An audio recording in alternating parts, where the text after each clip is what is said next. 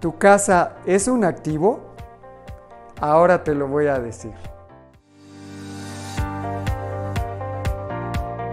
Cuando el señor Robert Kiyosaki escribió en uno de sus libros que tu casa no es un activo, casi lo crucificaron los expertos en finanzas. Lo que pasa es que el señor Kiyosaki define un activo de una manera muy diferente a como lo hacen los contadores. Para el señor Kiyosaki, un activo es todo aquello que mete dinero a tus bolsillos, mientras que un pasivo es todo aquello que saca dinero de tus bolsillos.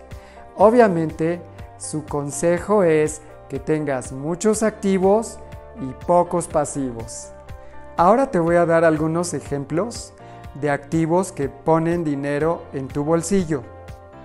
Número 1 recibir dinero todos los meses por intereses de una inversión que hiciste en renta fija. Número 2. Recibir dinero todos los meses por intereses ya que le prestaste dinero a otra persona. Número 3.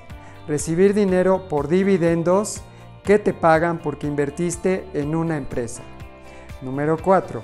Recibir pagos de regalías por derechos de autor. Número 5 recibir rentas mensuales porque rentaste un bien inmueble a otra persona. Número 6. Recibir dinero porque eres dueño de un negocio que genera utilidades. Y así hay muchas más. ¿Por qué tu casa es un pasivo? El señor Kiyosaki explica que tu casa es un pasivo porque saca dinero de tu bolsillo todos los meses.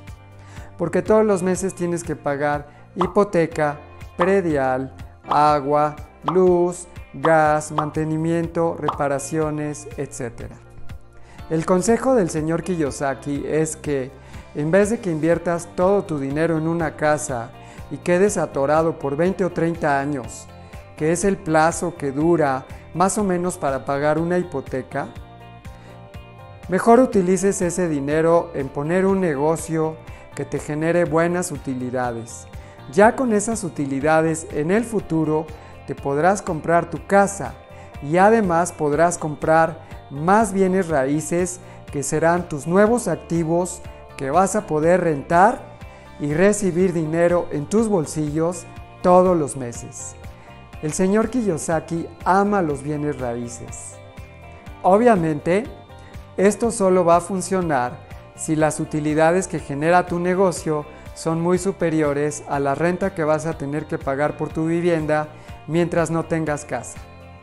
Y como hemos visto en otros videos, para que le vaya muy bien a tu negocio, tendrás que trabajar muy duro, con mucha inteligencia, con mucha innovación y ofrecer a tus clientes un producto o un servicio que a ellos les encante.